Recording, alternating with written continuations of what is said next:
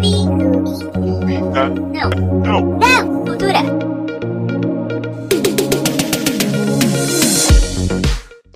Olá, pessoas! Oi, gente, cheguei.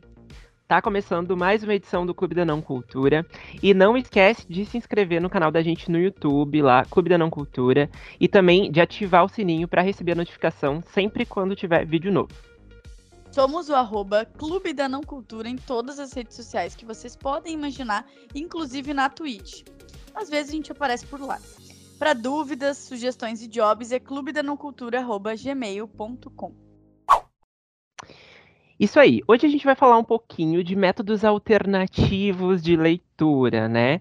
Uh, a gente sabe que o mais tradicional é os livros uh, impressos, né? Enfim, físicos que a gente acostuma, geralmente inicia nesse mundo literário uh, por eles, mas com o passar dos anos a gente começou a ter acesso a outras opções de leitura, né? Outras alternativas, como os e-books, por exemplo, que também tem se popularizado bastante audiobooks, enfim, e também com o crescimento né, de plataformas específicas para isso, como o caso do próprio Amazon Kindle, né, o Kindle Unlimited, por exemplo, e também o Esquilo. E para começar, eu queria saber da Camis qual é a tua experiência com esse tipo de método alternativo assim de leitura, como é que começou assim? Porque eu sei que tu lê bastante e-book também, né? Uh, tem o Kindle e tal. E eu queria saber como é que surgiu essa experiência, assim. Tu teve algum preconceito antes? Sim, eu tive, porque eu sempre fui muito fã de livros impressos e ficava sempre com, aquela, com aquele pensamento assim: ah, eu prefiro ter o livro na estante, é melhor de ler. Uh, uma coisa também meio possessiva, né, de ter o livro nas mãos, de ser o teu livro. Então eu sempre gostei mais, né? Uh, até que eu comecei a perceber, acho que foi no período da faculdade, que pela correria, pelas coisas que a gente tem que ficar carregando o dia todo, né? Pega ônibus, sai, volta, enfim. É, o Kindle seria uma alternativa mais acessível para o meu dia a dia e que faria com que eu conseguisse ler mais livros. Então, a partir dali foi que eu me rendi, assim, e aceitei que não é todos os livros do mundo que eu vou ter na minha estante. Afinal, minha casa não é tão grande assim, pelo contrário. então, eu teria que uh, ter essa outra alternativa que seria o Kindle. Então, a partir dali, eu comecei a consumir bastante e-book. Acho que a gente vive é, fases, né? Então, tem momentos que a gente lê mais e-book, depois a gente volta e começa a comprar mais livros impressos, até porque tem impacto dos valores. Então, às vezes, os livros impressos estão mais caros, então a gente vai optando por uh, valores mais acessíveis. Então, a partir disso, assim, que eu fui entendendo essa importância de ter o e-book, de ter essa facilidade. E hoje em dia eu assino ali uh, o Kindle Limited. Gente, é muito difícil para mim falar essa palavra, mas é isso. Do, que é a assinatura, então, da Amazon, né? Que geralmente é, eles dão ali uns 13 meses de um valor ali de um real, mais ou menos, que tu assina. E depois é um valor de 20 reais. Nesses 20 reais pode alugar muitos livros, tipo assim, é uma infinidade na biblioteca deles, então tem muitos títulos conhecidos de autores renomados, né, clássicos, uh, romance, contemporâneo, terror, vários gêneros. E também ali na biblioteca também tu consegue ler livros em inglês. Não é meu caso, mas quem gosta também tem essas uh, várias opções, inclusive de livros hypados. Então é bem interessante. E aí esse valor eu acho que se torna muito acessível também, porque assim, não é muito caro e se tu é uma pessoa que consome muito, pensa que tu pode ler, sei lá, cinco livros, na verdade até mais, né? Mas eu vou dizer cinco livros aí em um mês, e se tu for dividir esse valor é ridículo, porque vai ser muito barato o e-book. E às vezes leituras que estão aí numa média de 15, 20, 25, porque nem sempre o e-book tá tão barato. Então, é uma alternativa que eu indico para as pessoas, que eu experimento, que eu gosto, enfim. E ah, só uma informação que eu ia falar que dá para alugar, a gente eles chamam de alugar, tá? Mas dá para te pegar ali o livro e ficar com ele por uh, ficar com 10 livros alugados, tá? Então, tipo assim, ah, eu escolhi 10 títulos, eu fui pegando eles ali, e daí eu tenho aqueles 10 livros disponíveis. Agora, se eu quiser um décimo primeiro, eu teria que, na teoria, abre aspas, devolver algum livro. Uhum. Então, eu tenho 10 ali na minha biblioteca para eu é, é, ler, mas eu posso ficar, sei lá, um ano com aquilo ali parado, né? Desde que eu esteja pagando a assinatura. Enfim, falei sem parar, mas eu acho que responde um pouco a tua pergunta, né, Fevi? Sim, e eu acho que os e-books, enfim, têm uh, tido um, um consumo muito crescente, muito forte, assim, uh, tanto que as editoras de, com conteúdo digital, elas tiveram, uh, em 2020, um faturamento 43% acima do que foi registrado lá em 2019, principalmente por causa da questão da pandemia, da quarentena, muita gente ficou em casa, daí também não tinha, geralmente tem aquelas pessoas que vão até a livraria comprar o livro, né, e não gostam de esperar. Então isso pode ter sido um agravante também, né? Daqui a pouco a pessoa tinha o Kindle lá e quis ler na hora, enfim. Então, tu, com um clique tu tu tem acesso a um catálogo imenso, né? E nesse período também a receita com os livros digitais ela passou de 103 milhões de reais para 147 milhões de reais. Então imagina. Sim, é, é uma coisa assim que realmente ocorreu um furor aí e um crescimento, e eu acho que isso está vindo muito forte até agora, né? Uh, a gente tem notado até com criadores de conteúdo que acabam, uh, pela facilidade ali, né, de não ter que esperar o livro chegar para lançar, porque no lançamento, ir na livraria, ou daqui a pouco encomendar, esperar um frete tu vai ali, tu adquire o livro, já lê, já cria o conteúdo que tu tem que criar. Então, tem essas facilidades, né? E eu acho que no meu caso, uh, o, o, acesso que eu tive com o Kindle, ele melhorou muito a minha vida em questão de, de hábito mesmo, assim. Uh, porque eu lia muito, né? Daí te, tive uma queda assim no, no nível de leitura que eu estava tendo, uh, por realmente também não ter, não ter dinheiro para ficar comprando livro o tempo todo, né? E, e carregando, enfim. Então tem várias questões de acessibilidade também que é muito bom. Claro que isso é de acordo com a realidade de cada pessoa, né? Uh, então tem pessoas que elas também vão preferir ler físico. Tem pessoas que eu pensei na época que eu comprei o meu Kindle, de tipo assim, ah, tô gastando, sei lá, 300 reais agora, uh, pra eu não ter que ficar gastando muito na hora que eu for comprar os livros digitais. Mas aí tem que saber comprar também, né? Porque tem muitas vezes tu vai ver o preço de um e-book é 39 e o de um livro físico é 42, daí tipo, não faz sentido tu comprar o e-book, né? Então vale mais a pena tu pegar o, o livro físico. Então acho que tem essas questões assim que a gente vai botando na, no, na ponta da caneta e vai vendo as facilidades, né? De, de adquirir ou não. É, eu acho que é interessante perceber essa curva crescente aí do consumo digital de livros, porque eu acho que a gente mudou o nosso jeito de ler, de consumir conteúdo de forma geral, né? A gente já falou disso em alguns outros episódios também. Porque, de novo, a gente tá sempre numa correria, a gente sempre tem que achar tempo para fazer as coisas. E eu acho que ter uma, uma facilidade de ler, que é um entretenimento, que é uma coisa boa, né? E que também acontece às vezes como um compromisso. Então, sei lá, tô na faculdade, preciso ler um PDF, uh, preciso consumir alguma coisa ali que funcione para o meu dia. Então, é, tem outras opções, por exemplo, que entregam audiobooks, que é outra coisa também que está super em alta, que cada vez mais as editoras buscam trazer essa opção, né? Uh, e trazem livros super uh, renomados e conhecidos Inclusive, a gente teve aí recentemente o um anúncio que a atriz Zezé Mota é, fez a gravação do livro Torturado. Então, isso é muito interessante porque tem uma certa visibilidade de famosos, vamos dizer assim, né? Entrando para esse mundinho dos audiobooks. Por, um pouco porque ele, ele teve também esse. Como é que eu posso dizer, né? Ganhou esse holofote nos últimos anos, mas também porque ainda não é uma opção muito querida pelas pessoas. Então, acho que é uma forma de ter uma chamada ali, né? De tu dar essa opção, de tu trazer as pessoas uh, para ouvirem e para daí consumir conteúdo e, e obviamente, gerar lucro para as empresas, para as plataformas, né? Total. E uma delas que oferece isso é a. Como é que fala, Fevi? Esquilo. Esquilo, eu tava falando Esquilo. errado aqui nos bastidores. Sim, e eu acho que muito tem a ver também com o boom dos podcasts, né?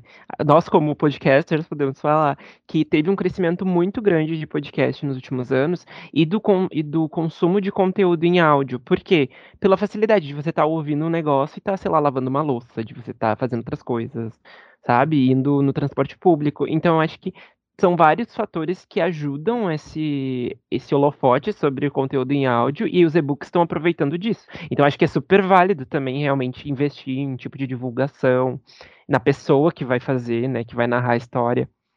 E o Esquilo realmente ele disponibiliza vários audiobooks, né? Uh, inclusive, eles têm um plano, uns planos muito legais, assim, de, de, no catálogo deles, tem uma loja deles também. E eu acho que é um ótimo serviço, assim, de. Pelo menos no Brasil, assim, de ouvir audiobook. Eu sei que a Amazon ela tem o Audible também, só que diz que é caro, caro, que tu paga em dólar, é um negócio que, então, assim, sem condições. Uh, então, acho que tem isso, assim. Fora que que a questão de, de, consumo digital, né, se torna muito mais fácil daqui a pouco. Você não tem um Kindle, mas você tem um smartphone, você pode ler um livro no smartphone, você pode ouvir esse livro no smartphone, né? Então, uh, não se tem mais aquela coisa restrita ao leitor digital, né? Você não precisa ter um Kindle para ler livros no Kindle. Tem um aplicativo disso, né? Então, tem tudo isso. E, inclusive, a previsão é que o mercado global de e-books ele cresça uh, 28% em receita até 2026, né? Uh, em 2020 ele fez um, ele lucrou 18,1 bilhões no mundo e é previsto então que ele que ele gere, né, e lucre em torno de 23,1 bilhão no até, né, 2026. Então assim, eu acho que tem tudo para crescer o mercado de leitura digital. Acho que as editoras estão investindo muito. Eu não sei, agora eu queria até fazer uma pergunta, porque eu sou meio leigo nesse assunto e tu vai saber me responder melhor. Em relação aos, ator, aos autores, né? Uh, o quanto isso é positivo para um autor, a leitura digital, o Kindle Unlimited, enfim. Então, antes de responder a esta pergunta, trazer uma informação bem interessante aqui de um, de um dado aí de consumo digital, né? Uh, na pandemia, que surgiu. Uh, na verdade, as editoras aí se reuniram, lançaram plataformas de audiobooks, é, de e-books também mais baratos, meio que uma imitação, vamos dizer assim, de outras, né, que já existem. E uma delas, que é uma empresa assim, não interligada, nenhuma editora nem nada, é a Ubook.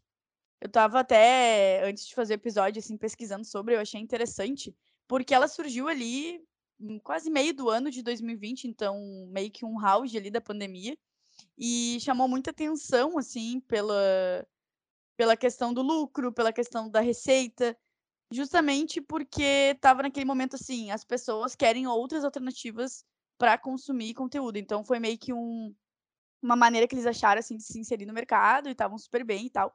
Então, fica a dica, porque é mais uma plataforma também, que tem muitas opções. Tem podcast, tem audiobook, tem e-book. E tu pode conhecer ali, testar a plataforma por uh, sete dias grátis.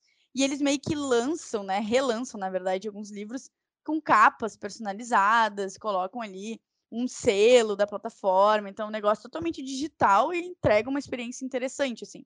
Obviamente, isso aqui não é uma publi, é só uma informação, assim, porque realmente também não era do meu conhecimento, então quis trazer aqui pro pessoal. E não é uma publi, mas pode ser, né, futuramente É, aí, olha vai aí. saber, né? Vai saber. Então, respondendo a tua pergunta, Fevi, é, eu não tenho muito conhecimento de todas as plataformas disponíveis, assim, para autores, né? A mais conhecida, na verdade, não vou dizer que é a única, porque, de novo, não tenho esse conhecimento, mas a mais conhecida, assim, que traz renda para os autores é a do da Amazon, né?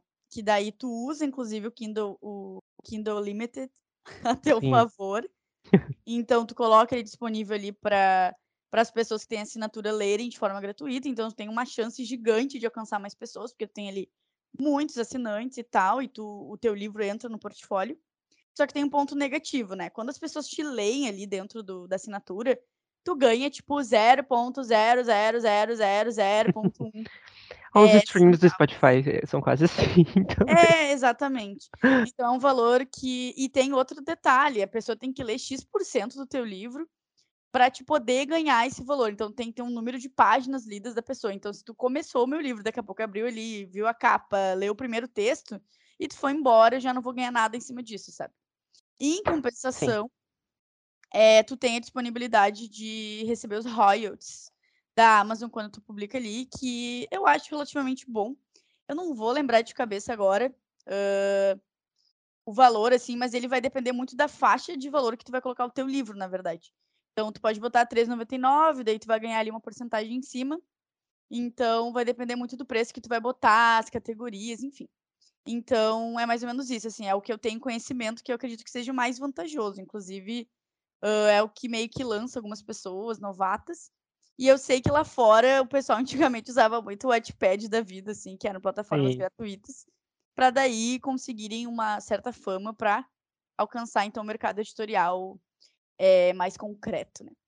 É, essa parte também é muito positiva, eu acho, no sentido de da facilidade, né, da publicação, eu acho.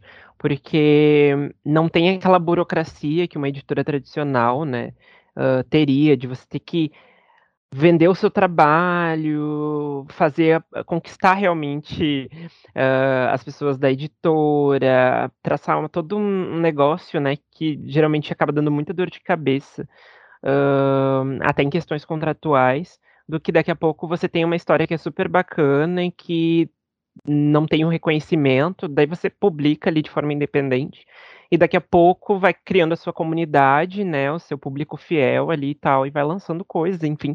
E a gente nota isso também com o crescimento de de autores independentes e de e de livros independentes no no próprio Kindle Unlimited, né. Se tu for ver lá o catálogo de o catálogo e o ranking dos mais lidos, tem muito autor independente ali, né. Hã, inclusive uns não muito bons, né, que a gente sabe. Mas Então. mas é que, né, no momento que abre brecha pra abre brecha brecha pra todo tipo de publicação, inclusive as ruins, né. Mas que bom, né, que a gente também tem a a gente muito boa podendo ter essa tendo essa possibilidade, né, de de publicar. Então, hã, deixo aqui para os nossos ouvintes também uma uma reflexão, depois a gente pergunta ali nos stories também, vocês respondam pra gente, hã, como é a experiência, vocês gostam de leitor de de sair dessa leitura tradicional, do papel, né, hã, porque o o e-reader, né, eu acho que ele te conquista aos poucos, assim, comigo foi assim, no início também tive um pouco de preconceito e fiquei depois ajudou muito, assim, né, hã, pela qualidade, e antigamente eu tinha um negócio meio de ansi eh, eu tenho ansiedade, né, então eu tinha um negócio meio ansioso de de não querer saber a posição que eu estava no livro. Eu não queria saber, porque aquilo me gerava uma ansiedade, eu queria terminar logo e tal. Hoje em dia eu já não tenho esse problema, já deixo ali a posição onde eu tô pra eu saber mais ou menos quanto tempo vai durar cada capítulo, que eu posso ler no dia ou não. Mas isso é uma coisa ótima também, né, porque quando você tá com o livro em mãos, você tá vendo ali a página que tu tá e o quanto falta, e às vezes pode gerar uma coisa meio desesperadora, assim. Mas, enfim, facilidades aí. Responda pra gente no no nosso Instagram se se você é um se você já aderiu às às leituras digitais, ao audiobook. Eu confesso que o audiobook não, não me pegou ainda, mas eu ainda quero ter uma experiência. É, o interessante do audiobook é que ele alcança também outras idades, né, acho isso isso bem É importante, assim. verdade, tem todo o negócio lúdico, né, também. É, daí tu os pais podem colocar para os filhos, então já tem uma questão de de apresentar a literatura ali desde o princípio, e agora, né, na modernidade, na tecnologia que a gente tem que a gente tem, hã, é muito mais fácil tu apresentar, assim, ó, histórias que tu nunca imaginaria que o teu filho ia poder ouvir, mas agora tá ali, tu pode mostrar, né. Hã, eu lembro, assim, quando eu era mais criança, até um pouquinho maior, tinham aqueles CDs, sabe, Feby, que tinha de historinha, que que daí comprava com o livro. Sim, eu tinha do Silvio Santos. Ah, esse eu acho que sim, esse aí não me é estranho, mas eu não lembro, assim, quais eu tinha, mas era bem de criança, assim, e tal. Então, claro que é uma tecnologia que não era uma tecnologia, né, gente, abria lá o rádio, então Ei, toda assim tecnologia é bem-vinda. É. Respeito analógico. É, isso é verdade. E, então imagina se eu fosse criança e pudesse ouvir outras histórias, tipo, ter essa essa essa gama de opções, assim, como as crianças de hoje em dia. Então eu acho isso muito importante, mas eu também não aderi ao audiobook, assim, não é uma coisa que eu Sim. consiga gostar. Esses dias até eu botei tem uma outra coisa também que acontece, né, que dá pra pedir pra Alexa ler os livros, né. Daí esses Gente. dias eu eu tinha alugado um livro nacional ali, eu também não tinha conseguido ler, daí eu pedi pra ela ler, assim, só que pra ela ler falando, né, no caso, vocês entenderam. Sim. Só que é assim, gente, é uma coisa bastante aterrorizante, porque é uma voz ali do além, entendeu, falando aquele livro e é uma leitura super robótica, porque a gente sabe, o audiobook tem toda uma narrativa e inclusive não é qualquer pessoa, tipo eu ali vou fazer um audiobook, não é bem assim que funciona, é uma pessoa profissional, Então, tipo, a Alexa não é, né, gente? É uma inteligência artificial, então ela Sim, vai sim. ler de qualquer jeito. Então, assim, é péssimo, né? Péssimo. Mas é mais uma acessibilidade, né? Uma facilidade para pessoas, inclusive, que têm, hã, que não enxergam, né? Que são cegas, por exemplo. Sim, total. Então E imagina, né? É, e é, realmente, a questão que tu falou ali do narrador tem que ser uma pessoa muito boa também, porque o audiobook tem isso, né, das vozes, cada personagem geralmente tem uma voz diferente e tal. Hã, muitos dubladores, né, acabam também entrando nesse nesse ramo aí de de narrar histórias, eh, narrar livros digitais. E, enfim, acho que o que eu tinha pra dizer era isso hoje. Tu tinha quer falar mais alguma coisa, Cami? Eu ai, tô morrendo com esse final. Por hoje é só, pessoal, até a próxima. Por hoje é só, Aquelas. folks. Aham. É, gente, eu acho que é isso, né? Temos muitas opções de leitura. Às vezes a gente só não quer ler, na verdade, né? É verdade, Tem total. isso também. Mas é aí é papo outro episódio, né, Fê? Vamos manter a vibe positiva. Isso, isso aí. Hã, não esqueça então de se inscrever no nosso canal no YouTube e ativar o sininho pra receber notificação quando tiver vídeo novo, né. Então, até semana que vem, um beijo. Gente, somos arroba Clube da Não Cultura em todas as redes sociais. Não esquece de dar engajamento lá, hein? Até a próxima!